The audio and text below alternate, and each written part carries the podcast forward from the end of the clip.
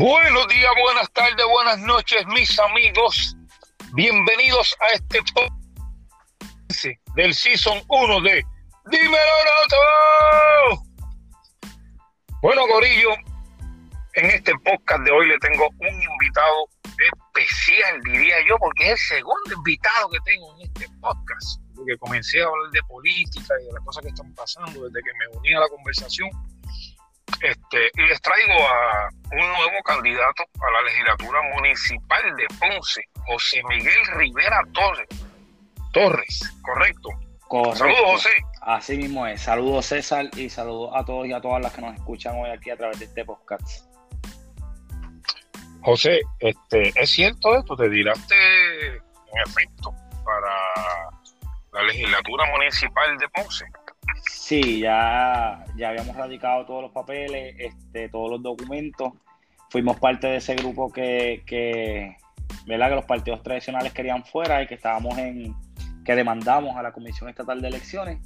Ya se nos, se nos oficializaron las candidaturas como tal y pues esperé un poquito ya llegar a, a octubre para empezar con, con, la campaña como tal, cuando ya estuviéramos seguros que estábamos certificados y, y ¿verdad? cuando me aliviara un poquito de, de, las clases. Sí, tú fuiste entonces una de las personas que se perjudicó con la decisión esta de la Comisión Estatal de Elecciones de sacar algunos nombramientos que ya estaba todo cuadrado y se sacaron eso de la manga. Es correcto, fuimos parte de, de, ese acto ilegal. Eh, yo presumo que es porque le tienen un poquito de miedo a Ponce, particularmente eran los populares, porque pues saben que ya en Ponce Mallita no gana y ellos creían que tenían el camino libre y a casi todos los candidatos del, área azul y suroeste, este, incluyendo algunos de Cagua y de la Metro, este, quisieron descualificarnos como tal, pero nosotros habíamos cumplido con las fechas, habíamos cumplido con los documentos, con los requisitos, eh, teníamos todo al día, así que se demostró en, tribunales, ¿verdad?, que era, que era ilegal lo que estaban tratando de hacer. Ven acá, este, ¿qué edad tú tienes, José? Yo tengo ahora mismo 25 años. ¿Y de dónde tú eres? ¿De qué parte de Ponce? ¿Dónde tú vives? Yo soy del barrio. no tienes que decirme la, no tienes que decirme la casa. No te preocupes. no, no. Pero, ¿por qué zona? Pues yo soy del barrio marueño en Ponce. Eso es uno de los barrios del norte. Es zona rural. Y pues como, como he dicho en las publicaciones, uno de los barrios abandonados por, las, por todas las administraciones que han pasado en Ponce desde que, desde que Churumba falleció.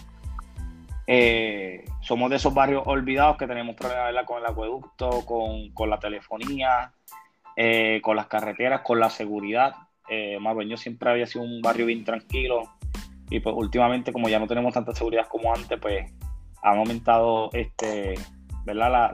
La, delincuencia, la delincuencia un poco. Y así mismo pasa en otros, en otros barrios del norte de Ponce con los que nosotros hemos tenido contacto, porque también somos líderes comunitarios en el norte de Ponce y hemos tenido contacto con Corral Viejo, con Tibe, incluso hasta con la playa en, Ponce. Sí, sí. Ustedes después del huracán María, yo sé que toda esa, yo soy de Jardines del Caribe y de la quinta sección, que, que Marueño se me hacía uno de los lugares idóneos para ir a coger Fortras cuando yo antes cogía Fortras. Este, subir por Marueño era una de las rutas más, divertidas y más bonitas que, tenía Ponce. Luego eventualmente las carreteras comenzaron a, joderse y, después del huracán María fue, fue difícil volver otra vez y la luz en este sector de allá arriba, ¿correcto? Claro, a nosotros nos ayudó mucho que ya estábamos autogestionados, en parte gracias a, a Hacienda Buenavista y para la Naturaleza, que nos ayudaron a nosotros a organizarnos como comunidad. Nosotros estuvimos tres días limpiando las carreteras porque nunca subió nadie, ni, ni del municipio, ni del gobierno estatal tuvimos que unirnos nosotros como comunidad. Yo sé que eso pasó mucho en, muchos lugares de Puerto Rico.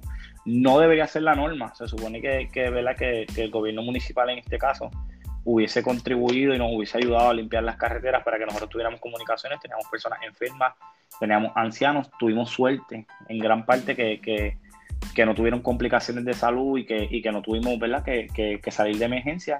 Tuvimos tres días con las carreteras bloqueadas, limpiando y la suerte que tuvimos es que del sur de Marueño este, venía otro grupo de gente ayudándonos también, limpiando la carretera de, sur a norte y nosotros íbamos de norte a sur.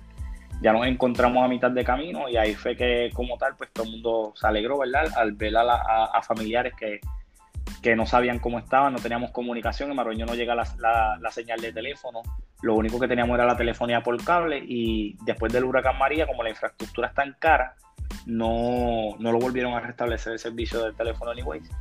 Pero lo tuvimos que hacer todos nosotros, tuvimos seis meses sin luz y vamos a estar más. Lo que pasa es que llegamos a unos acuerdos con energía eléctrica y ellos nos dijeron, si ustedes limpian el camino por los que pasan los postes, pues nosotros ponemos el tendido y ya. Entonces nosotros tuvimos que también, después de haber limpiado las carreteras, tuvimos que nosotros mismos eh, meternos monte adentro a, despejar el área donde estaban los postes caídos y, los postes en general para que la energía eléctrica fuera más que a conectar los cables y pudiéramos tener luz. Si no, nos hubiésemos tardado muchísimo más en tener, en tener energía eléctrica en la publicación que escribiste en Facebook en estos días, eh, pusiste que, que querías ser portavoz de los 19 barrios rurales de Ponce, este, con temas relacionados como pues, los problemas que mencionaste de el acueducto, la telefonía, internet, carretera, seguridad, etcétera, este, junto al, al doctor Ramón Rodríguez Ramos.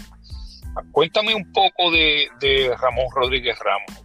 ¿Cómo fue este, este acercamiento? ¿Hablaste con él? Eh, ¿Conoció este, de tu persona y tu iniciativa en los Pues mira, sí, este, el doctor Ramón Rodríguez es una persona este, que además de haber dedicado toda su vida al servicio, ¿verdad? Y, a, la profesión de la salud, eh, es líder comunitario en Tibes. Y hemos tenido pues varios encuentros, en el que hemos colaborado, los torneos nos ha ayudado bastante a nosotros, a mí en lo personal me, me ayudado también, en caso que no tuve plan médico, él me atendió, tuvo unas complicaciones de salud, él rápido me atendió, estuvo ahí al lado mío y, tal vez por eso me envalentó un poquito también tirarme a la política, yo no, lo tenía pensado.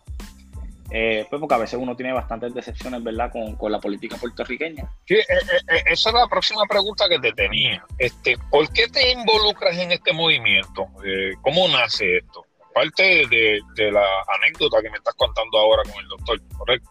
Pues precisamente, el, doctor tiene, tiene una vocación de servir y obviamente quiere contribuir mucho más a, Ponce, a Puerto Rico.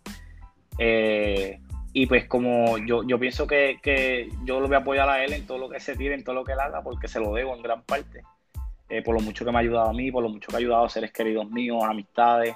Este, y nada, este, pues por eso es que yo, yo a, Ramón no le digo que no y le digo que sí me voy a tocar. Yo lo, conozco personalmente, sé que es, un, es una persona es de carácter afable, es una persona servicial, eh, tiene un, corazón demasiado grande, eh, dedicado a servir. Eh, desde la iglesia a la, que pertenece, ¿verdad? Hasta, hasta en su comunidad, porque no se limita a, sus hermanos en la iglesia, sino que también se ha dedicado a ayudar a, a la gente de su comunidad y de otras comunidades afuera también. El doctor Ramón es una persona que, que si una persona que él no conoce le dice, mira, tengo un familiar que no tiene plan médico o, no puede salir de, la casa, no consigo un médico que vaya a verlo, este, el doctor Ramón dice, no, espérate, ¿cómo que no lo consigue? Sé que estoy yo y se tira y va y, ayuda a las personas. Eh, por eso se me, se me hacía imposible decirle que no. Obviamente me daba un poquito de miedo, porque yo decía, mira, pues claro, a mí me gusta la política, me encanta discutir de política, eh, me encanta aportar a las discusiones en las ideas, pero si lo veía bastante cuesta arriba, pues yo tengo unas metas académicas que son bastante ambiciosas y pues meter un poquito en la, política, pues yo pensaba que, me iba a afectar bastante. Eh, pero nada, aquí estamos. Eso te iba a preguntar, estás estudiando, ¿verdad? Cuéntame de eso. ¿Qué estás estudiando? Es correcto, yo tengo mi bachillerato en Historia de las Américas y actualmente estoy en mi último año de maestría de Historia de Puerto Rico y el Caribe y el, y el primer año el Juris Doctor en la escuela, en la escuela de Derecho de la Católica. Ok. Y, es bien interesante porque hoy día casi nadie le interesa la historia, ¿sabes? Este, y de hecho, la historia, ¿qué historia? A veces cuando hablamos de historia, la gente, la historia, por, por la nuestra, por lo menos la del Homo sapiens, se remonta como 300 mil años atrás, tú sabes, una cosa absurda, que cuando hablamos de historia, lo que nosotros hemos hecho en nuestra vida son solo unas oraciones en el libro completo de la vida, tú sabes, en un libro de 5 mil páginas. Claro. Que, que hoy día la historia este, que es tan importante. A casi nadie le interesa. Tú sabes que hoy día todo el mundo quiere ser artista o quiere ser influencer o youtuber. Este, y, y, no conocen un carajo de historia. Y que qué bueno. Este, de hecho, la clase de historia fue una de las clases que más me gustó a mí cuando estudié en la universidad este, en, la, en, la, católica, con el profesor Ledwin Matei. ¿Alguna vez cogiste clase con él? No, nunca tuve la oportunidad de coger clase con él. No. Ok. Pues yo recuerdo que en ese curso yo saqué 117%. O sea, no saqué 100, saqué más. Porque yo tenía A en la clase. Y el maestro se antojó de dar una prueba de 20 puntos. Porque había un montón de gente, la gran mayoría estaban, yo era la curva, básicamente en esa clase. Y el maestro le dio un trabajo de 20 puntos a todo el mundo para que subieran puntos. Todo el mundo estaba bien encojonado conmigo pero yo era bien comedido, o sea, yo era de los que me paraba en la primera, en el primer asiento, si era posible. Y este profesor no escribía nunca, era hablar. Este, y tú tomabas nota. Entonces, pues el que no escribía se jodía. Este, pues me obligó a tomar lista eh, prueba corta de 20 puntos y así pues saqué 17 de 20, era muy complicada, obviamente, pero tenía que subir el promedio. Entonces, eh, yo creo que ha sido la clase que, que mejor nota he, he tenido. Has tenido. Sí. Pero, mira, en mi caso particular, lo que contribuyó un poquito a que me dedicara a la historia, porque yo, yo estaba, primero estuve en ingeniería y, me, y tenía buenas notas, me encantaba, pero yo siempre soy una persona que es bien, ¿cómo te digo?, bien activa. Y entonces ya los profesores me estaban desmotivando, porque decían, no, te vas a estar detrás de un escritorio, van a estar más haciendo esto y como que me, fueron quitando esa pasión y dije, pues no, yo me voy a cambiar.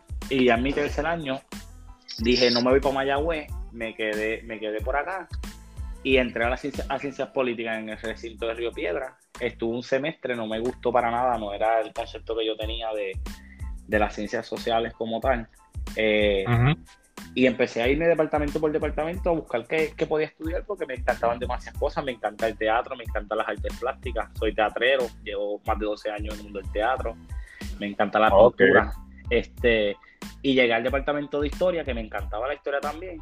Y ahí fue que obviamente conocí a profesoras como María Luque, conocí a, al profesor Agraí y ya yo conocí al profesor Carlos Zapata Olivera de, de UPR Ponce, que cogí casi to todas mis clases de historia de Puerto Rico y todas las que pude las cogí con él porque ese profesor me, me, me encantaba la pasión que él tenía por, por la historia. Y ahí fue yo dije, espérate, pues ya me convencí.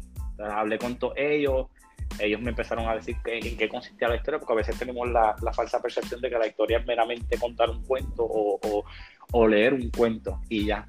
Y ellos bueno. me hablaron de que no, de que la historia era más ciencia, de que era interpretación, de que teníamos que buscar documentos y me hablaron de, de, una historia que era mucho más, vi, más viva y no la historia que nosotros estamos acostumbrados a los salones de clase.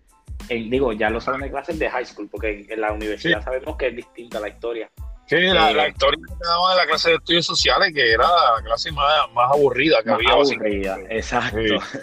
y pero sí. nada, la oh, cuestión oh. es que con esto de la investigación me fui, me fui enamorando más, el hecho de, de poder ir a los archivos, de conocer más gente, de, de, de investigar. La, la, yo digo, una de las partes más, más brutales de la historia además obviamente del conocimiento que uno va adquiriendo y, y, y del conocimiento que va repartiendo, es la investigación, claro. uno se lo disfruta completo, conocer demasiada gente, los archivos que va. Y, de hecho, ahí es que se completa de verdad el trabajo de investigación, porque hay veces que, que, tú no encuentras los documentos, pero hablando con alguna persona te dice, ah, no, pero espérate, es que esos documentos no están en este archivo, pero vete a este otro archivo que ahí yo los encontré. Y ahí tú vas haciendo las conexiones y ahí tú dices, pues mira, si yo no me hubiese encontrado con esta persona, no hubiese encontrado nunca estos documentos, mi historia se hubiese quedado coja, o, o a Ajá. lo mejor no lo hubiese, no lo hubiese dicho al 100% porque no, no, no, no encontraba este documento. Y nada, y me fui enamorando y dije, pues voy a entrar a la maestría. Y ya en la maestría, pues empecé a, a coger clases con Guillermo Baral, que es el escritor ¿verdad? Pues de la historia del Banco Popular, de la vida de Luis Ferré, y él también escribe sobre el Tribunal Federal y los casos del tribunal. Y yo leyéndome los casos del tribunal, me, me, encantó, pero yo dije, mira, lo que no me gusta es que esta historia es demasiado general. Él no entra en detalle ni nada de eso. Y dije, pues, yo quiero entrar en detalle, pero yo reconozco que la razón por la que él no entró en detalle es porque él no conoce nada del derecho. Y ahí fue que solicité también a la Escuela de Derecho y entró a la Escuela de Derecho para tratar de, converger y fusionar la, las dos disciplinas. Lo interesante, fíjate, una de las cosas bien interesantes de, de, de la historia este, es que nos ayudan a, desmenuzar estos, estos mitos que, por los siglos de los siglos se han venido repitiendo.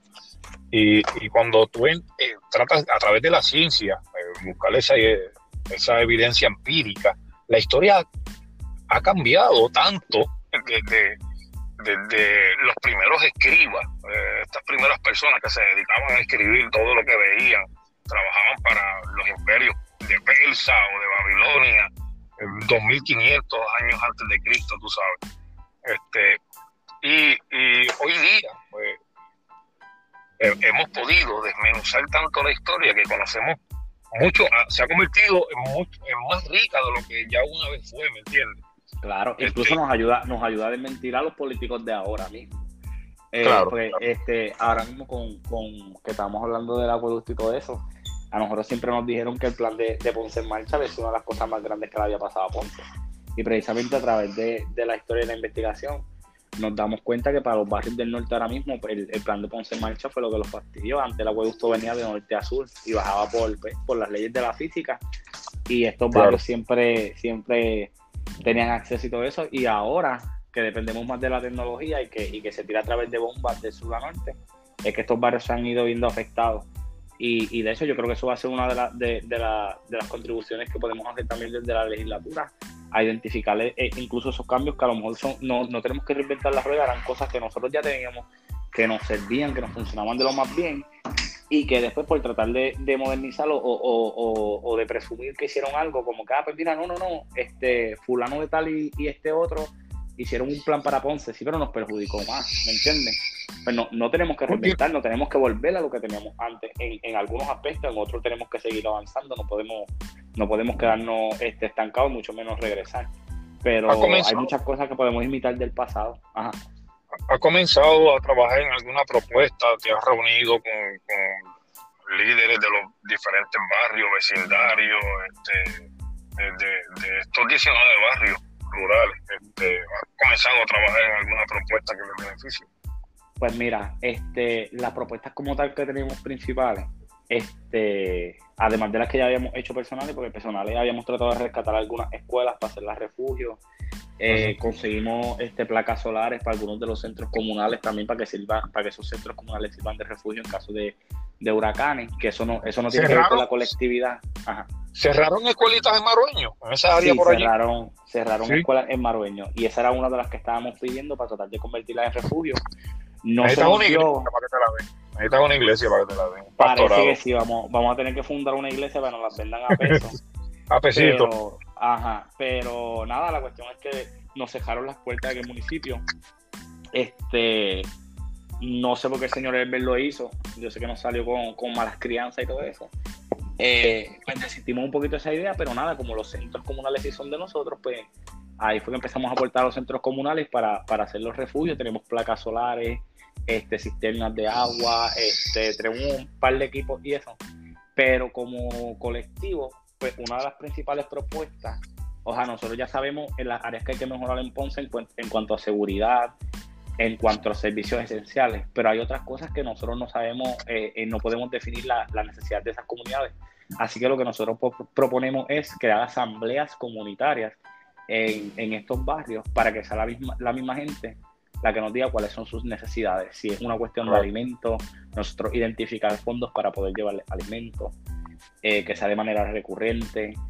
Eh, yo tengo otras propuestas en mi carácter personal que, ya tendría que evaluar la, legislatura y, el doctor Ramón si, cuando llegue a la alcaldía, que sería el de llevar este dispensarios médicos a, estos barrios remotos, eh, establecer este por lo menos este una, una, unas instituciones de, de policías municipales con uno o dos policías que se roten los turnos para, que siempre haya seguridad en, esos barrios.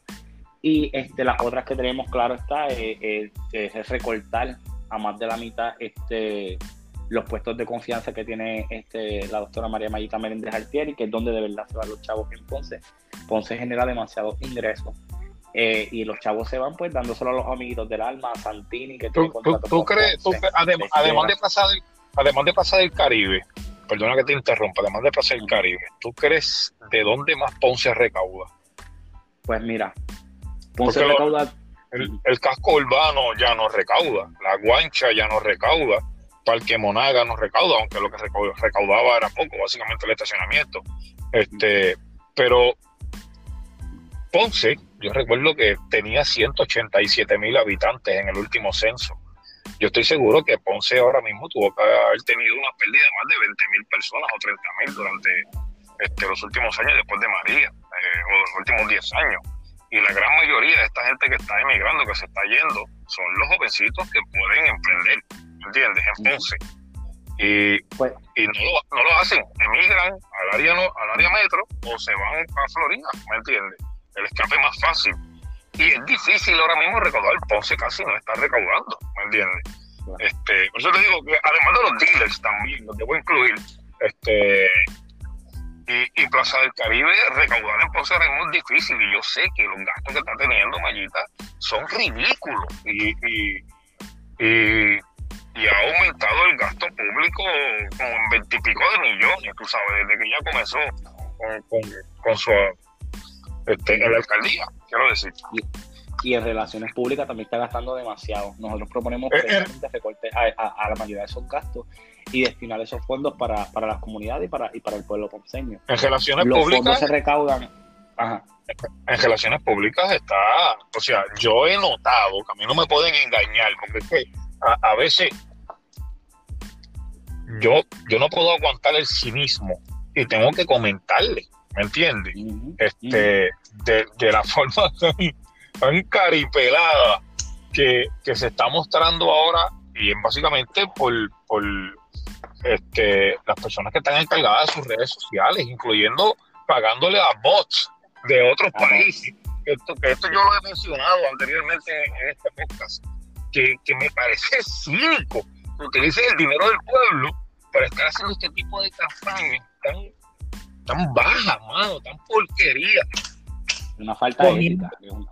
Poniendo que garanticemos tu ciudadanía, mire puñeta, ¿Qué ciudadanía está garantizada? Me cago en la business. La ciudadanía está garantizada.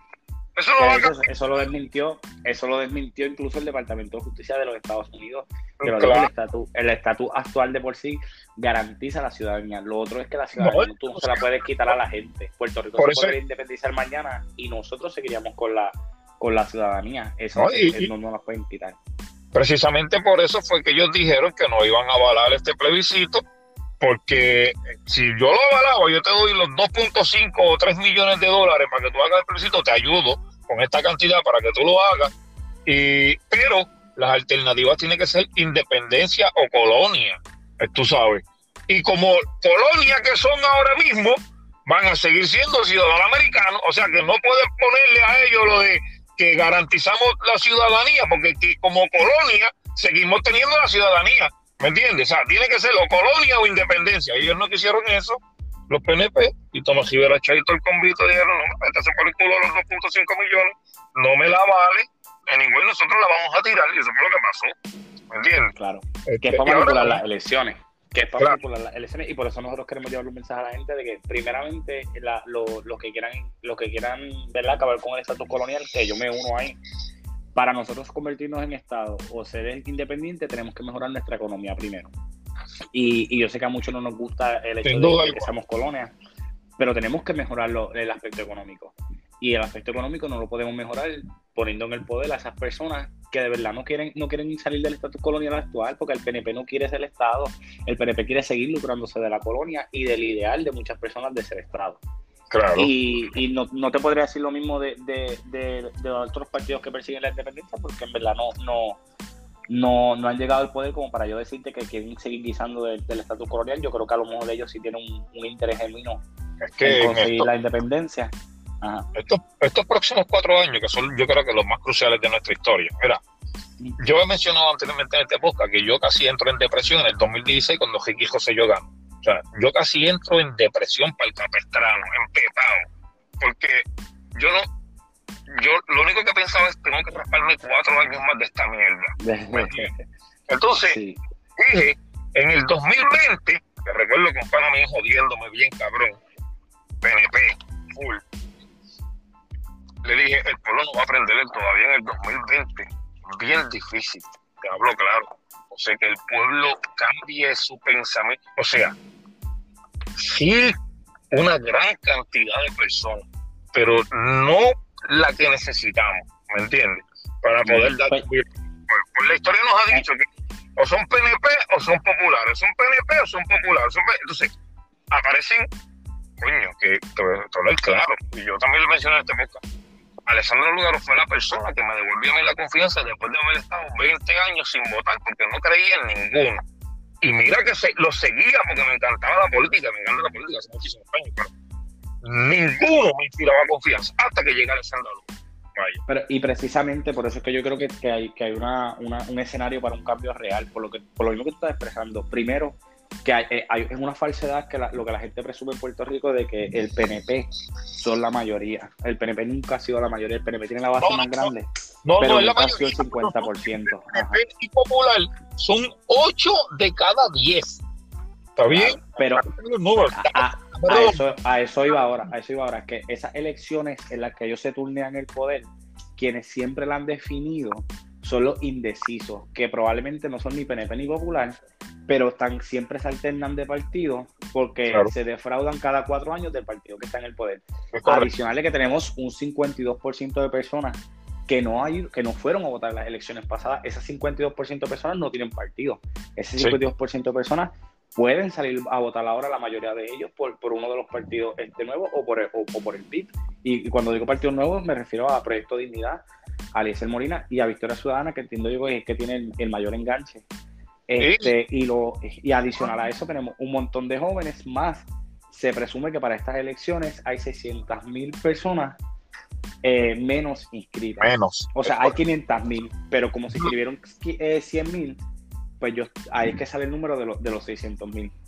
Y esas 600 mil esas 600 mil votaban PNP Popular. Son 600 mil personas que ya no van a votar PNP Popular.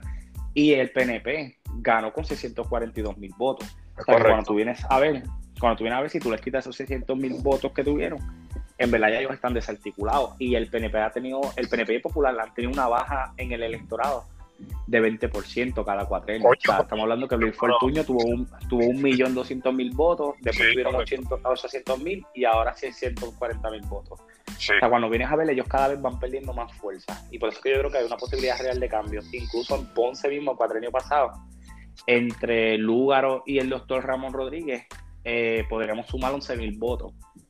Y estamos hablando de que Mayita ganó con, con 25 mil, algo así. Que si ahora mismo nosotros logramos conseguir por lo menos 14 mil votos más, nosotros ya podríamos tener alcaldía. Y yo entiendo que sí los podemos conseguir porque la campaña de este cuatrenio eh, eh, ha sido mucho más, más fuerte y además de que ha sido mucho más fuerte, la gente está demasiado decepcionada de Mayita al punto de que hay dos PNP tirándose right in para tratar de cortarle las patas también a ella. Eh, ni hablar del doctor Elizarri Pavón, que en Ponce se le conoce como el doctor muerte, porque la, gente ciertamente no lo quiere. Y ahí es que yo te digo que de verdad tenemos chance, además de que ya Alexandra Alguero se está presentando como una maquinaria completa. No se está tirando sola como el año pasada, sino que va de la mano con, gente como Ana Irma Lacén, como Rafael Bernabe, como Mariana Nogales, como José Bernardo, como Sayira eh, que tienes ahí una base completa de, gente que es estadista, de independentistas, de estadolibristas, de gente que lo que quiere, mira, ya nosotros sabemos que el estatus, está bien, el estatus es importante, pero es un segundo plano. Lo importante aquí es el desarrollo social y económico de Ponce y de Puerto Rico. O sea, en el caso de nosotros, pues de Ponce y Puerto Rico. En el caso de, de otros puertorriqueños, pues será su pueblo particular, ¿verdad? Pero en ese sentido yo te puedo decir que de verdad tenemos muchos chances, especialmente en Ponce y San Juan eh, con las alcaldías, porque ya la gente, o sea, los votos de Alessandra Lugaro fueron bastante altos allí. Nosotros presumimos que nosotros vamos a, coger esos votos para, para nosotros, porque estamos en la misma maquinaria que ella, adicional a los votos que, se nos unan por cada uno de nosotros, de nuestros candidatos. En el caso de Ramón, nosotros tenemos este candidato a la legislatura municipal por casi todos los barrios de Ponce. No podemos representar a todos los barrios porque nada más hay 10 escaños, pero tenemos de todos los barrios, de, o sea, cada uno somos de distintos barrios de Ponce. Y adicional a eso, este, todos, la mayoría son líderes comunitarios también, que, la gente los conoce en sus comunidades, que la gente los quiere, que la gente los apoya. Y ahí es donde yo te digo que nosotros podemos conseguir ese push y, lograr esos votos. Por eso que también yo estoy apelando a las comunidades del norte. En el caso de Ponce, la gente que, que prefiere no ir a votar son esas comunidades del norte. Además de que como se les han cerrado escuelas, no tienen centros de votaciones cerca y ellos tienen que ir a votar a, a lo mejor a otro sector, a otro barrio.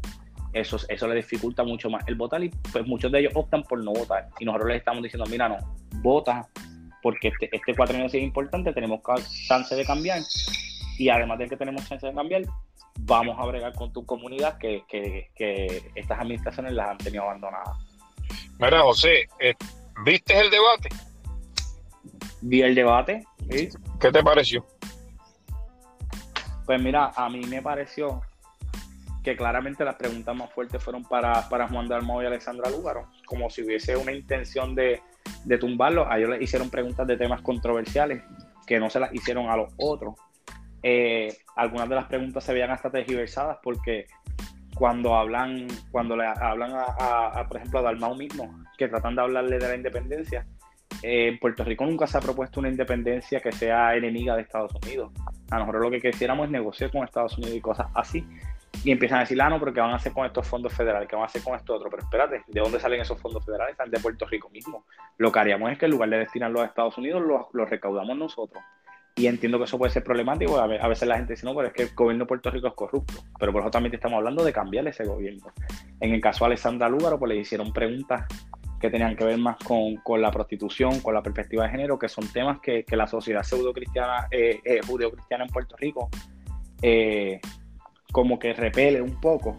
Pues tal vez porque no lo entienden, porque nos han, nos han tratado a, a educar en esas áreas y pues yo pienso que lo hicieron con esa intención de que ella fuera honesta y dijera, mira, yo apoyo la prostitución, yo apoyo la legalización de la marihuana, pero también es para cortarla con esos sectores, que, que de hecho son los sectores a los que más, más difíciles se le, se, se le ha hecho llegar un poco pues, por toda la, la, presión mediática en contra de ella que está viendo en, en Puerto Rico. Este, pero yo creo que ella lo manejó súper bien. Eh, creo que fue la mejor que lució el Dalmau estaba luciendo súper bien, pero el pueblo puertorriqueño lleva tiempo pidiendo alianzas entre, entre lo que consideran bueno y que Dalmau rechazara esa alianza, rechazara ese, trabajo en equipo, yo creo que a la gente no le gustó y, eso jugó más a favor de Victoria Ciudadana, porque la gente dijo, espérate, esta tiene un interés genuino en, mejorar la sociedad puertorriqueña y la economía puertorriqueña porque está considerando a sus contrincantes, está reconociendo que algunos de ellos son buenos y tienen capacidades algo que el otro no quiso reconocer, el otro se comportó como, pues, eh, los únicos aquí superiores, los únicos que tenemos la capacidad son los de mi partido, que a propósito eh, es un partido que por más buen candidato que tenga, nosotros no vamos a votar más que por el candidato, ya ahí se dejó claro que vamos a votar por una maquinaria completa, que vamos a votar por un equipo de trabajo completo, y ese equipo de trabajo lo saca de un partido que no ha logrado coger la confianza de la puertorriqueña, precisamente por, por ese discurso limita de que, de que en los, vacilones, lo hablan, la gente no lo entiende. No me diga que se, se acaba de meter ahí este, la promo del doctorcito. Sí. Me cago en la... Está, está pasando, está pasando por aquí ascendente. Me cago en la que lo parió. Bendito. El cabrón está en todas, oíste. El, el, sí, está, Sí, a la madre. Oye. Le está metiendo chavos heavy. Esto que tú estás mencionando de las preguntas más capciosas, más, más rudas, los lanzamientos más del cuerpo que pude ver en efecto, se los han venido continuamente haciéndoselo Alexandra. Y fíjate, este, voy a decirte algo, José, y quiero poner este disclaimer. Ya un poco tarde, casi a media hora del podcast. Yo no estoy endosando de a ti este, hablé con Mike, a quien conozco, este, que también está eh, tirándose por un puesto eh, en el movimiento de Historia Ciudadana, ni tampoco a Alexandra Lugaro. Y digo esto porque si trato de ser lo más objetivo posible en este podcast que hago, y para no sonar que, que no estoy siendo juicioso, pues tengo que siempre ser, tratar de ser lo más objetivo posible, ¿me entiendes? O sea, ¿qué quiero decir con esto? Que como las cosas las veo bien, están bien. Cuando las veo mal, lo digo, esto está mal, ¿me entiendes? Este, Y lo más importante para mí, mano, que es que yo he visto ya tantas elecciones pasar y quedarme con las ganas de poder celebrar uno, ¿me entiendes? Porque es que claro. el pueblo no ha ganado. El pueblo no gana. Quienes celebran son estos cabrones, pero el pueblo no gana. Y yo he visto esto joderse tan cabrón. Yo tengo 41 años y yo todo lo he vivido en Ponce. Yo he visto cómo esto se ha jodido.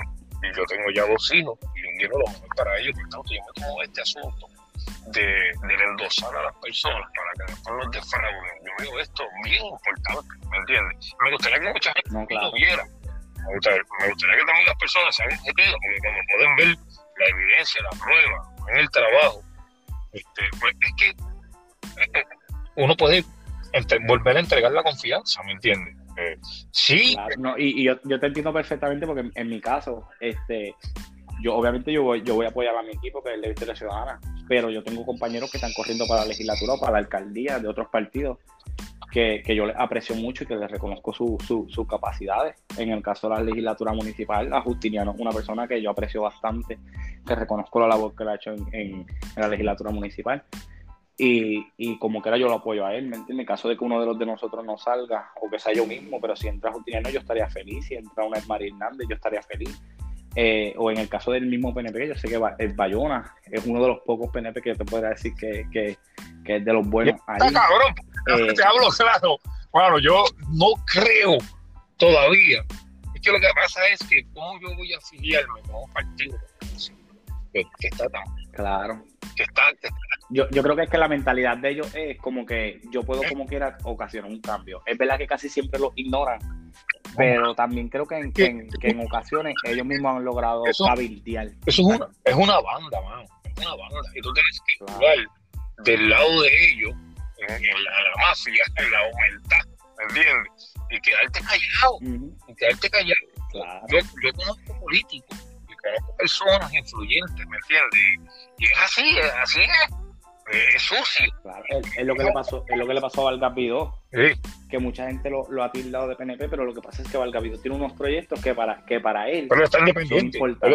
y él dice, ajá, él tiene que hacer alianza. Y él le dice, ah, pues está bien, yo te voto a favor de este, pero tú, ustedes tienen que votar más a favor de esto otro. Sí, no, y lo que pasa es que al final estos otros representantes o legisladores tienen que comprender que Valgapido agarró 140 mil votos, ¿me entiendes? O sea, no es cualquier claro. O sea, independiente. O sea, si tú te pones en contra de Vargas Vigo, vas a poner en contra de los 142 mil constituyentes que votaron por él también. ¿ves? Y, y, eso no te va a sentar bien y te vas a buscar más enemigos y puedes perder tu candidatura en el próximo cuatrenio.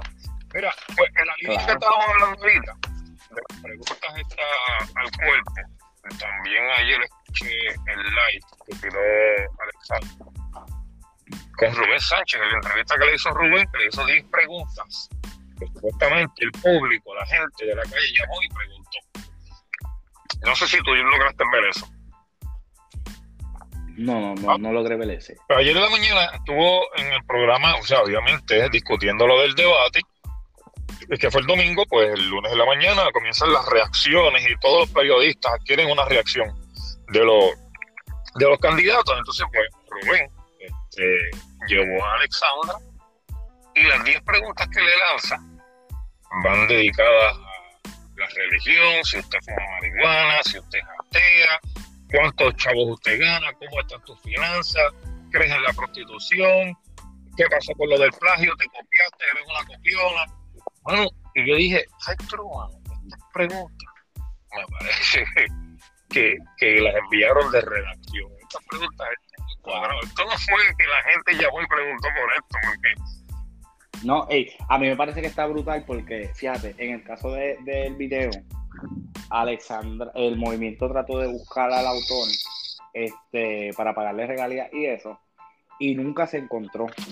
Como quiera, se, no, yo no lo considero verdad que sea este plagio, porque además de que se alteraron algunas versiones, se le da reconocimiento en el mismo video y en varias publicaciones Alexandra había dicho, mira, este, esto es un video que está inspirado en, otro que se había hecho ya en Argentina. Puso el país, puso todo. Después de que se tira el video, yo no sé cómo rayo el video llega a Argentina milagrosamente. Que ahí es donde yo digo, espérate, aquí, aquí tiene que haber una mano que lo haya ayudado. Y a mí no me estaría raro que sea de los partidos tradicionales que rápido sí lograron conseguir al, al autor. Eh, pero precisamente ya, ya Alexandra le había pedido bastante los documentos para pasar, para darle las por las regalías, para pagarle regalías, para pagarle todo. Y fue el mismo autor que nunca, nunca prestó los documentos ni nada. Ya después desistió de la idea de demandarle y todo porque ya, ya ahí quedó desenmascarado, ¿me entiendes? Pues se le habían solicitado documentos. Sí, para que para poder pasar, esto, para, que constara. Es bien difícil. Exacto, para que constara que Cuando tú una producción de un video. Perdóname, José, cuando tú trabajas en una producción de un video así tan grande como ese, como el que trabajó en la en, al principio, este, hay un crew, un staff crew tan grande ahí, entonces ahí está el director, está el productor, está el asistente de cámara, el camarógrafo, el técnico. Hay muchas personas en control de ese pietaje que tú no puedes decir, eso es mío, cuando tú estás no una sola persona. no es de una sola persona, ese es el detalle. Tú te, tú te compartes con todo ese crew lo que genere ese comercial, lo que se, lo, que se cuadre, ¿me entiendes? Claro. Entonces, con la casa productora, con el escritor. De repente, si resulta que eso se inscribió a nombre de otra persona, aunque tú trabajaste en ese crew, si tú no estás ahí apuntado, como que eh, en, efecto tú eres el, el autor de esos derechos, pues te cagaste, no vas a poder hacer nada, ¿me entiendes? No, no es tuyo, es claro. con el que tú trabajaste, ¿me entiendes? Este... Y lo curioso es, lo curioso es que ese revolú con Alexandra lo han estirado por más de un mes. Ahora la noticia de que, de que Pierluisi tiene dos empresas fantasmas que le están donando dinero y que de hecho una de ellas era la que estaba haciendo la campaña en contra los packs, los packs. Eso murió rápido. Yo hablé aquí duramente y critiqué eso bien cabrón este, en los episodios acerca de los packs de Pierluisi y eso se está investigando ahora mismo. Este, lo único que claro. Pero esas noticias, esas noticias ni siquiera le dan, le dan casi cabida en los medios. Esas noticias mueren rápido. ¿Sí? Las tiran como que, mira, sí, nosotros las publicamos, pero no las tiran. Más nadie habla de eso. Ahora mismo lo, lo, lo, que pasa con Jennifer González, que no que casi no ha asistido a, a sus reuniones en el Congreso, ya no va a las reuniones de Congreso, lo que se ha pasado viajando el mundo. Ha ido a Israel varias veces, a Alemania, a Bélgica. O sea, ella, ella ha viajado casi todo el mundo a costa de, del dinero del pueblo y eso murió rápido. Oye, una cosa. Nadie lo ha sacado más nada más que Aníbal. que ella vaya y haga viajes en países como Alemania, Noruega, Lituania, Polonia, Taiwán, Australia, Israel, Suiza, Corea, Grecia, son países que nosotros decimos, pero ok, los he escuchado. Es posible que haya hayan dignatarios, congresistas, pendejas, vuelos oficiales, mierda, pero cuando tú escuchas Digiboy tú, cuando tú escuchas Uzbekistán, tú dices, ¿qué muñeca tú hacías allí? Tú sabes, ¿qué, qué países, qué, qué carajo tú vas a ir a hacer ahí? ¿Entiendes? No, y, que, y, que, y que el puesto de ella no lo exige. Sí. Y el puesto de ella no lo exige porque ella no es, ella no es congresista. O sea, ella, ella no lo único que tiene es voz. Ella es comisionada residente de Puerto pues, Rico. que en realidad ella no tiene que ir a esos países porque ella no va, ella no va a legislar nada que tenga que ver con tratados internacionales, porque no tiene voto allí en el, en el Congreso. y, y, ha metido en varias organizaciones, comités. que están en el Congreso, y con estos comités ella se hace la, la tesorera de este comité, la presidenta de este comité, la eh, secretaria de este comité, y entonces pues con esos comités viajan por ahí para abajo del mundo y como ya tú pudiste ver, pasan más tiempo en otros países que en su trabajo, en efecto. Claro. Este, y descuida, y descuida las labores principales de ella, porque o sea, yo no estoy diciendo que no se bueno, comité ni nada. Bueno, pero estoy diciendo que tiene que atender primero la, la, los deberes de ella. Como ya viste el papelón con los mil millones de, de, la tarjeta de salud, ¿me entiendes? De Medicare que se Claro. Que Grijalba mismo, eh, no, no, no fue Grijalba, pero otro, otro congresista mismo dijo, mira, nosotros hubiésemos podido este, aguantar esos chavos sin quitárselos a Puerto Rico. Si la comisionada residente no hubiese hecho la solicitud y hubiese dicho, espérate, este, este dinero no se puede utilizar porque estábamos ah, este, eh, involucrados en este otro, en, en, este otro, en esta otra área y ella pedía una extensión para que ese dinero no se nos quitara y ese dinero no se nos hubiese quitado, pero ya los perdimos precisamente porque ella no lo gestionó por estar viajando y por estar haciendo campaña. Mira, José, este, para cambiar el tema, porque ese temita de Jennifer ya me tiene acatarrado, ella lo sabe, yo le he dedicado también un par de episodios aquí, este, y le mando duro a los PNP, porque son los que están en el poder ahora mismo, pero efectivamente si estuvieron los populares con mucho gusto también lo hicieron, o con cualquiera que, que traten de engañar y de, de, de soquete. Mira, pero iba a cambiar el tema, porque antes de terminar el podcast, este, quería preguntarte qué te parecía todo esto que estaba ocurriendo con los secuestros, las desapariciones de los jovencitos, este, y, y que eso pues trae por los pelos el tema de la perspectiva de género. Eh, algunos le llaman, eh, ¿cómo se llama? Le dicen, los fundamentalistas le tienen otro nombre, hay varios nombres para, para referirnos a esto, pero ha traído el tema de, de los secuestros porque Mano, yo no sé hasta qué punto eh, creer la información que corre en las redes sociales y tengo una regla número uno que es no creas lo que dicen las redes sociales, ¿me entiendes? Este, porque trato de dejarme llevar por lo que dice los artículos noticiosos de fuentes de información que son veraces, ¿me entiendes? Este, claro. Pues mira, me alegro que hayas preguntado primero yo, ¿verdad? yo no pretendo hablar en, nombre de ningún sector al que yo no represento, pero ciertamente lo que está sucediendo con los secuestros es algo que nos afecta a todos como sociedad y, creo ¿verdad? que se me puede permitir opinar en ese sentido. Eh, y también me encantaría aclarar un poco lo que es el estado de emergencia, porque la gente se cree que declarar un estado de emergencia es decir estado de emergencia. Pero el tema del estado de emergencia la realidad vino desde hace mucho tiempo atrás, inclusive desde, Alexa o antes de Alexa. Yo, yo, desde ah. antes de Alexa, desde, desde antes de Alexa ya estaba, ya, ya se había soltado Cabrón, el estado cuando precisamente a mí eso me rompió el, o sea, yo lloré y te voy a decir más, desde el mismo día que apareció lo del bochinche mi esposa se puso histérica, este, porque apareció otra vez esta leyenda urbana de la gente que se metía en los baños a ligar, a robarse a los nenes, ahí está toda esa información. Y cuando ocurrió eso, yo dije, eso es una persona que, que, que, tiene problemas mentales. O sea, yo no creo que esa persona hubiera estado haciendo eso. Al otro día la mataron y eso me rompió el corazón, mano, porque yo dije, ahí yo me di cuenta, mano, que este mundo es una mierda, mano. Tú sabes que las esperanzas son tan pocas. Entonces, eso fue el otro día.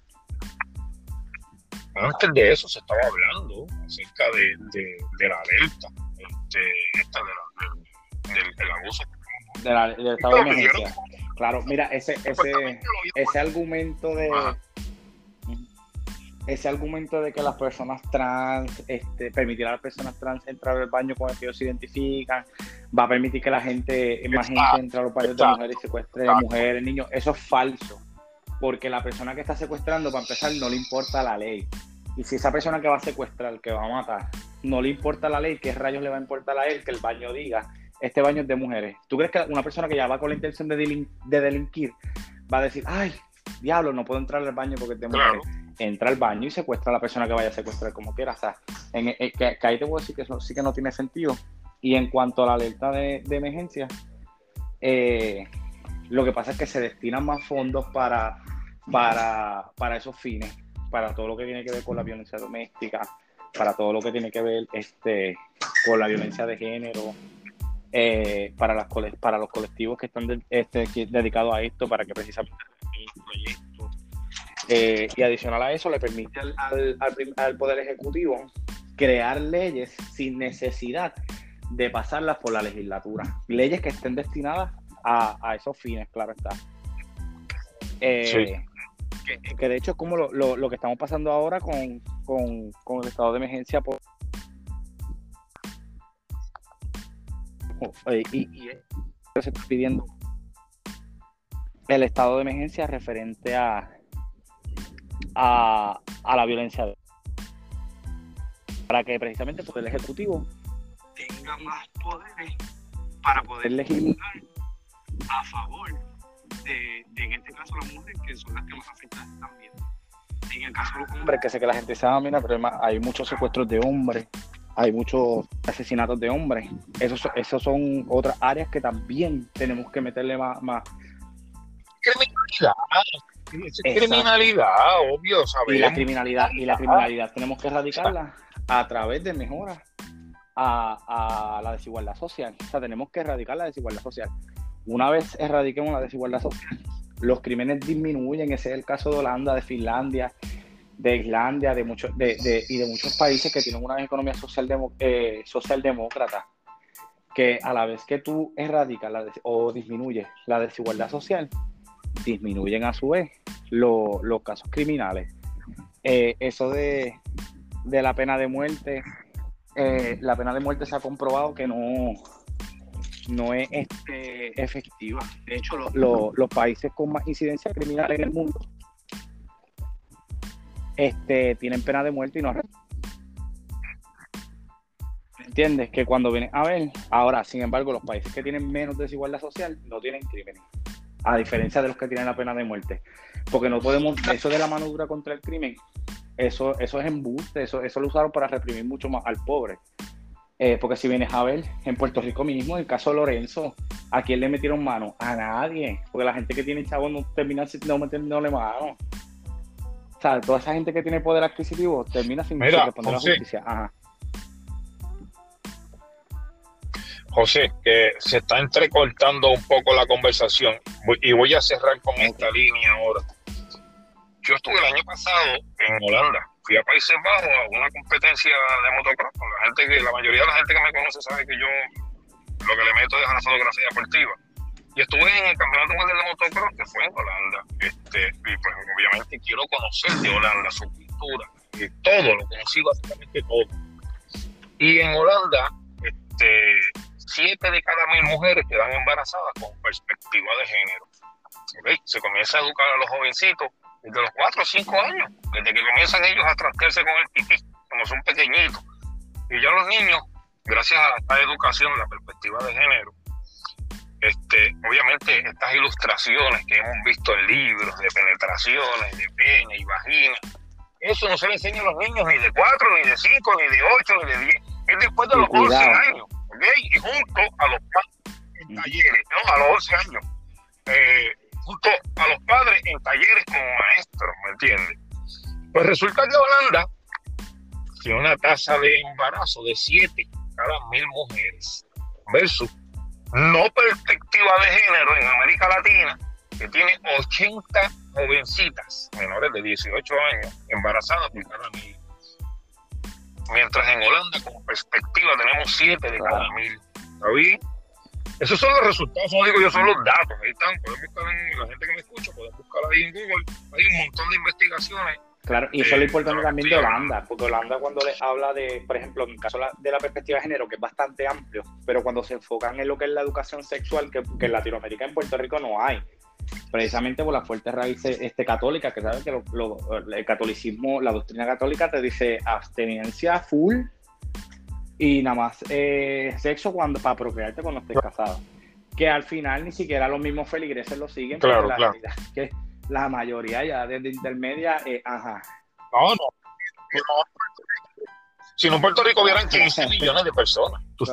O la, la, cuestión es que ellos se enfocan no solo en la abstinencia, ellos hablan de la abstinencia, sí, pero también hablan de otros métodos eh, que se pueden utilizar para preservar la salud y obviamente también pues, para, para para eliminar, para prevenir también los abortos mismos. Eso es, eso es otra cosa que la gente no se da cuenta. O sea, si nosotros damos educación sexual, si nosotros damos educación sexual en la escuela y, con perspectiva de género, van a disminuir incluso los casos que tengan que ver con, van a disminuir incluso los casos de, aborto, porque las, las mujeres y los niños van a estar más educados y los adolescentes van a estar más educados en cuanto a las consecuencias de tener relaciones sexuales porque nadie lo habla en Puerto Rico. Puerto Rico, eh, esos niños aprenden, aprenden a las malas ellos por allá. El país de Bélgica, que hace frontera con Holanda, eh, ya oficialmente tiene un buzón para poder niños que tú quieres dar en adopción. ¿Me entiendes? No tienes que abortarlo, no tienes que desaparecerlo, ni venderlo, ni hacer todas estas cosas que hace a veces la gente que, que tiene la mente podrida es un buzón donde tú pones niños, claro, no es cualquier buzón, es un buzón preparado para poner un niño, obviamente, una especie de, de, caramba, como poner los niños cuando están recién nacidos, que, incubadora, que está calientito, me olvidé el nombre. Una incubadora, una incubadora, es la cosa, pero está en la calle, vaya. Este, estos países del, del, del noroeste de Europa están bien avanzados. Por ejemplo, en Holanda, que el cannabis es propiamente vendido es legal, este, eh, la criminalidad, no hay criminalidad. Básicamente allí lo que pueden haber son ladrones, pero no hay narcocriminales. No, hay de hombre, por eso mismo que está erradicando este, la, la criminalidad. Que de hecho fue algo que también hizo Portugal. Portugal legalizó todas las drogas. Y con el dinero que se recauda, con el dinero que se recauda, el 50% va destinado a rehabilitar a los adictos, a tratar a los adictos como enfermos y no como criminales. En Puerto Rico los adictos a los drogodependientes se les ve como, como, como criminales. Cuando uno debería ser así, la adicción es una enfermedad y nosotros tenemos que tratarlos a ellos como enfermos. Lo otro es que al legalizar las drogas y al, y rendir contribución para ellas, eh, desarticular la mayoría de los, de los puntos de droga, los deja inservibles. Y con eso lo que va a hacer es que esos jóvenes que se van a dedicar a la criminalidad pueden trabajar hasta en estos dispensarios. Y van a ser jóvenes que no tienen que dedicarse a matar a otros, no, tienen, que irse a delinquir porque están trabajando, están contribuyendo a la sociedad. Eh, el dinero, el 50% se... Va a tener, vas a tener ahí una fuente enorme de recaudo que antes no tenía. Ahora mismo en Puerto Rico nada más se legalizó la, marihuana este, medicinal. Y con eso, yo quisiera que vieran los reportajes que se han hecho a los puntos de droga. Eh, yo creo que, uno de, esos reportajes lo hizo guapa. Y ellos mismos tuvieron que decir, mira, tuvimos que bajar el precio de la marihuana porque ya no estamos vendiendo. Y eso, y, y es, y eso es bien importante porque también tenemos que tomar en cuenta que en muchos casos eh, además del alcohol, la marihuana sirve como puente para que los jóvenes y, los adultos consuman otro tipo de drogas. En el caso de la marihuana, porque te la mezclan con otras drogas para, para, para, que, para que tú sientas la necesidad, con otras drogas que son adictivas, para que sientas la necesidad de consumir otras drogas. En el caso del alcohol, pues como ya tú tienes, ya tú tienes tu, ya, ya tú tienes tus destrezas cognitivas bastante afectadas. Claro, en, el alcohol te afecta tanto las destrezas cognitivas y eso que, que ya tú no, cuando tú tomas una decisión bajo los efectos del alcohol, no la estás diciendo tú, lo está diciendo el alcohol. Y por eso es que los jóvenes vienen, después del alcohol se meten otro tipo de droga, después también se hacen dependientes de esas drogas y empiezan a utilizarlas. Pero si tú legalizas todo eso, tienes un control incluso hasta de quienes, de, de, quienes las consumen, eh, porque hay que hablar claro, ya hoy en día no se usa el efectivo, que imagínate que las transacciones se hagan por, por, por tarjeta ATH, crédito, tú vas a tener un, control de quiénes están consumiendo esas drogas. Eh, puedes rehabilitar a esas personas hasta que eventualmente puedes hasta erradicar el consumo de, la mayoría de ellas, porque erradicas el, consumo de ellas porque les estás dando tratamiento a las personas que están que son adictas a ellas. Y también estás erradicando el hecho de que hayan otras otras drogas como el alcohol y la marihuana que en el bajo mundo se utilizan como puentes para traerlo a, a otras drogas, pues tú lo estás erradicando, pues tú le estás vendiendo una marihuana que, es de calidad, que no, tiene, que no tiene otro tipo de droga, que no lo va a hacer adictivo y que no lo va a hacer dependiente de otras drogas. Esa persona que compra los dispensarios legales no tiene necesidad de probar otras drogas, porque ya tiene la marihuana normal. ¿Me entiendes? Claro que es una, es una marihuana, es una marihuana medicada que tiene los terpenos, los terpenos, porque esa es la nueva, el nuevo descubrimiento, tiene los terpenos especiales para tu condición. Tu condición es distinta de cualquier otra condición que el médico pueda este, recetarte, ¿ves? Vaya. Este, está la índica y está la sativa y ambas tienen diferentes terpenos, además del CBD y las otras propiedades que, que tiene la, la, flor. Y, bueno, todavía no hemos comenzado con el asunto este de los textiles del cáñamo, de los que Alessandra ha venido hablando, pero esto no es nuevo, esto es viejo. Inclusive en esta entrevista que hizo Rubén Sánchez, ella habló de eso y que la gran mayoría de las ideas y de las propuestas, este, nadie, o sea, no es algo que ellos puedan proclamarse de su autoría, porque son propuestas que siempre fueron buenas, pero nunca las dejaron pasar, claro, porque no estaba aliada con los propósitos de las personas que estaban gobernando en ese entonces. Este, pero este asunto del cáñamo, y considerando que, oye, sabiendo que aquí en Puerto Rico opera Pioneer y opera Monsanto, y tiene grandes cantidades de, de, de terreno, en el área sur, en donde ellos pueden hacer sus experimentos los 12 meses del año. Yo recuerdo, yo trabajé con los chamaquitos en uno de estos laboratorios, por acá por el área esta de Juanadía, para una compañía también americana, que experimentaba con las plantas de maíz. Estas tierras lamentablemente no se pueden utilizar ya para, para la producción de alimentos, porque han sido ya tan fertilizadas que, que si tú quieres sembrar orgánico ahí, ya eso no va a poder, porque el terreno ya está saturado de, de, de contaminantes, de químicos que le echan para matar la plaga o para hacer crecer el Casi ninguna tierra en Puerto Rico se puede utilizar para eso, precisamente, porque en el caso de Monsanto, Monsanto tiene. Es cierto, esa es la montaña que Monsanto no la ha tocado. Pero lo que es Santa Isabel, Juanadía, eh, que por ejemplo la gente dirá, ah, no, pero eso no, eso, eso no le pertenece, eso no le pertenece a Monsanto. Pues mira, no le pertenece directamente a Monsanto. Pero Monsanto tiene alianzas con tantas instituciones, incluso la OPR misma, y la OPR es una de las instituciones que más extensiones agrícolas tiene, pero tienen contratos con Monsanto, que cuando viene a ver Monsanto es el que termina de cierta manera como administrándolas o, o, haciendo experimentos en ellas y las daña, precisamente por todos los químicos que, que produce. Y por eso a nadie le puede estar raro que en Puerto Rico haya tanto caso de diabetes, de obesidad, de problemas del corazón, porque el sirope de maíz de Monsanto es uno de los, de los que más cancerígenos tiene, de los que más daño hace la diabetes. Eh, y ya esas tierras están contaminadas. Ahora mismo, si nosotros en, Estados Unidos pasaba que la gente que no quería consumir de Monsanto, que no quería, ¿verdad? Que tenían su finca y no querían hacer socios de Monsanto, Monsanto lo que hacía es que como quiera regaban los químicos de ellos a las plantas de esto o tiraban semillas en las fincas de esto. Después decía, ah, espérate, este tiene plantas que son de las cepas que yo tengo patentizadas. Cuando se descubría que en efecto eran, eran cepas patentizadas de Monsanto, Monsanto les quitaba la finca. Y, prácticamente eso, exacto, prácticamente eso lo pasaría en Puerto Rico. Yo, sé que en Puerto Rico hay unas leyes de 500 acres, todo eso, pero prácticamente ellos los pueden expropiar si alguien decide cortar el contrato con ellos. Monsanto tenía una exención contributiva en Puerto Rico de ya de más de 300 millones de dólares que él no ha pagado en Puerto Rico por operar aquí y por básicamente dañar las tierras. Entonces, pues, el cáñamo, eh, lo que, lo que quería decir es que Monsanto lo hace porque sabe que tiene aquí unas tierras excelentes con 12 meses al año para sembrar, cosa que no tiene países del norte o países como en el sur tampoco, este, en donde pues claro, nieva y, y no solo eso. No permiten que, Puerto Rico es uno de los países también con más acuíferos. Y habla que Monsanto también compró Bayer, que es una de, las de las farmacéuticas más grandes que hay. Y, y, a nadie le debe extrañar que ahora este Donald Trump haya visto a Puerto Rico como la central de las farmacéuticas. Eso significa que van a meter mucho más la mano acá en Puerto Rico, lo que es Bayer, lo que es este Monsanto mismo. Para también monopolizar el mercado de, de la había, Sí, bueno, este, tiene mucho que ver con el asunto este de, la, la, campaña comercial que tienen contra China y pues la forma de, de China de operar, de hacerse de poder en el mundo entero, es comprando, es invirtiendo en demás países, ¿me entiendes?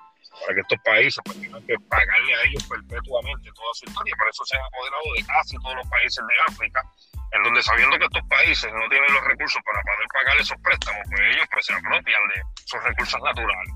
Entonces, este, algo similar es lo que hace Monsanto aquí en Puerto Rico. Y traigo esto porque sería súper cabrón que aquí se pudiera, eh, además de la manufactura de bienes y servicios que ya se hacen aquí, de productos médicos, de productos de construcción, porque también se le pueda sacar el cáñamo, porque la industria de textiles, una vez aquí en Puerto Rico, exclusivamente en Ponce, estuvo durísima con los tipos de la Heinz, ¿me entiendes? Que empleaba más de casi mil personas en Ponce, de áreas limítrofes. De repente, esto pudiera volver otra vez a ayudar a, este, a darle un, un, shot de nitro, esta vez de cáñamo, quiero decir, inyectar a la economía boricua, ¿me entiendes? Con, con, una idea novedosa que no se había tratado antes. O sea, hello.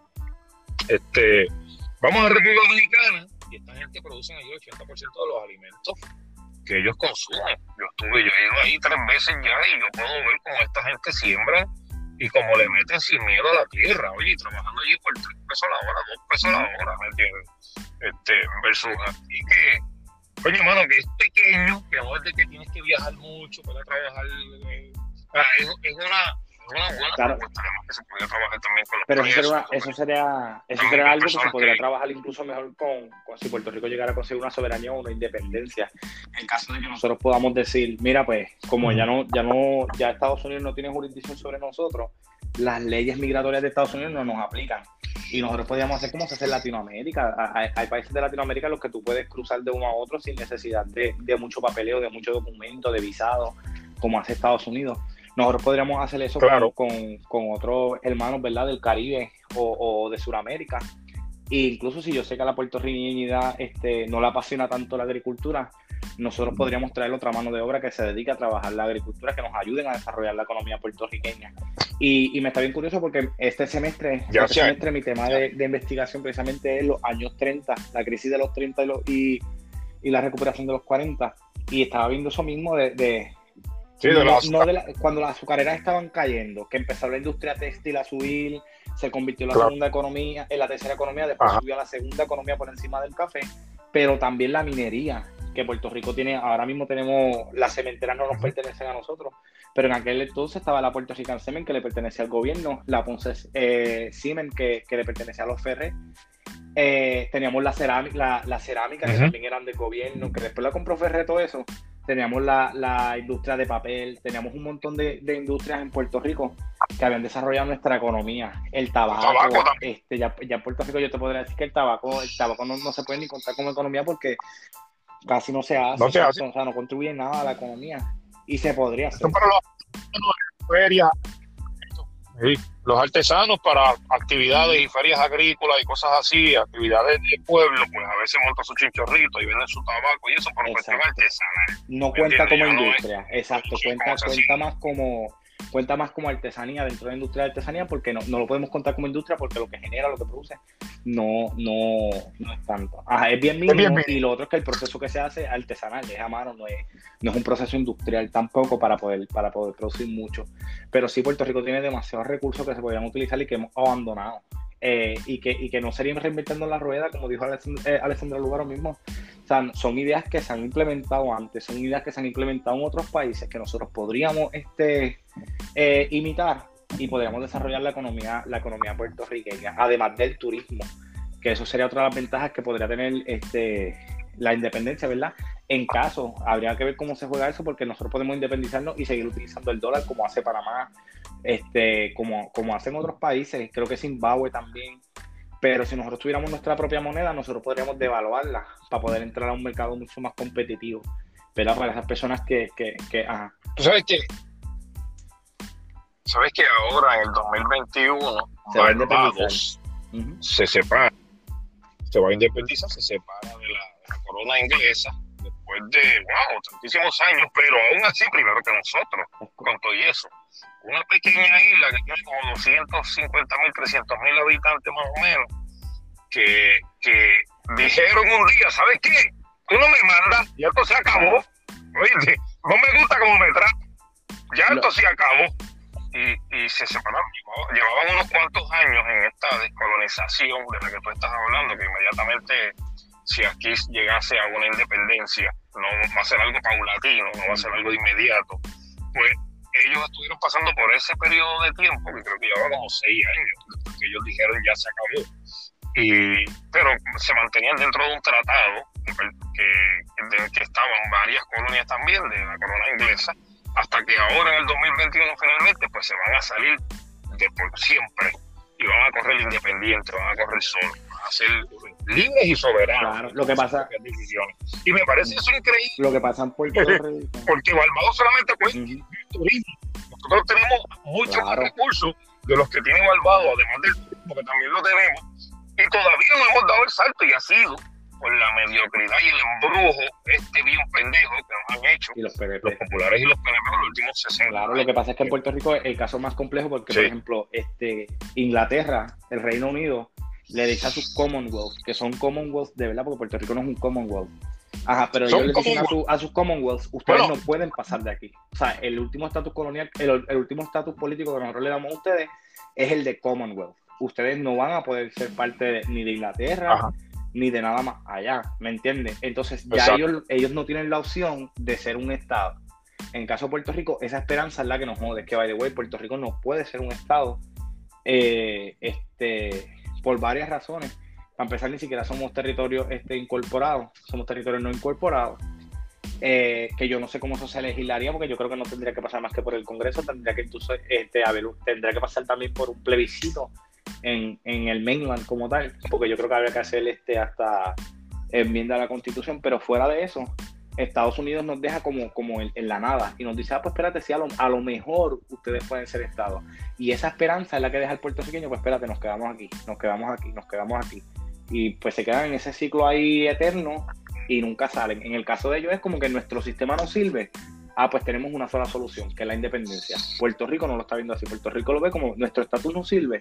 Ah, pues espérate, todavía podemos anexionarnos, podemos independizarnos, entonces se quedan divididos, nos dividimos entre nosotros mismos.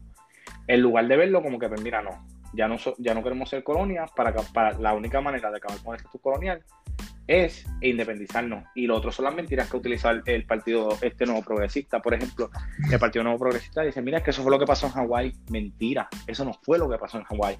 En Hawái el plebiscito lo avaló el Congreso y lo avaló porque para el tiempo en que se le da la, la, la, elección a, a Hawái, habían 200.000 americanos, 200.000 blancos americanos, contrario a los 10.000 hawaianos y los 8.000 puertorriqueños que estaban en Hawái. O sea, cuando tú vienes a ver, los americanos eran muchísimo más. O sea, ya, ya de por sí Hawái le pertenecía a gente blanca. En el caso de Puerto Rico, Estados Unidos nunca ha logrado hacer eso con nosotros, porque el puertorriqueño se reprodujo demasiado precisamente, eh, porque el puertorriqueño se aferró a su cultura y a su nacionalidad.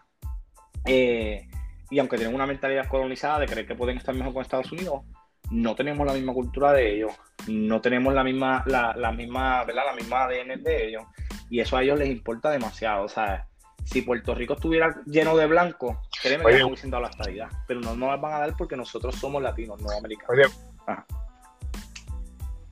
Oye, güey, a, a Hawái no le está yendo nada bien, ¿sabes? Este, el costo de vida en Hawái se ha disparado para unas personas que antes tenían un salario, un salario promedio de 25 mil dólares Ahora el mínimo para vivir en Hawái son casi 40 mil dólares, más que vivir en Los Ángeles, California, ¿sabes? Tiene un índice de promedio de 36 mil dólares.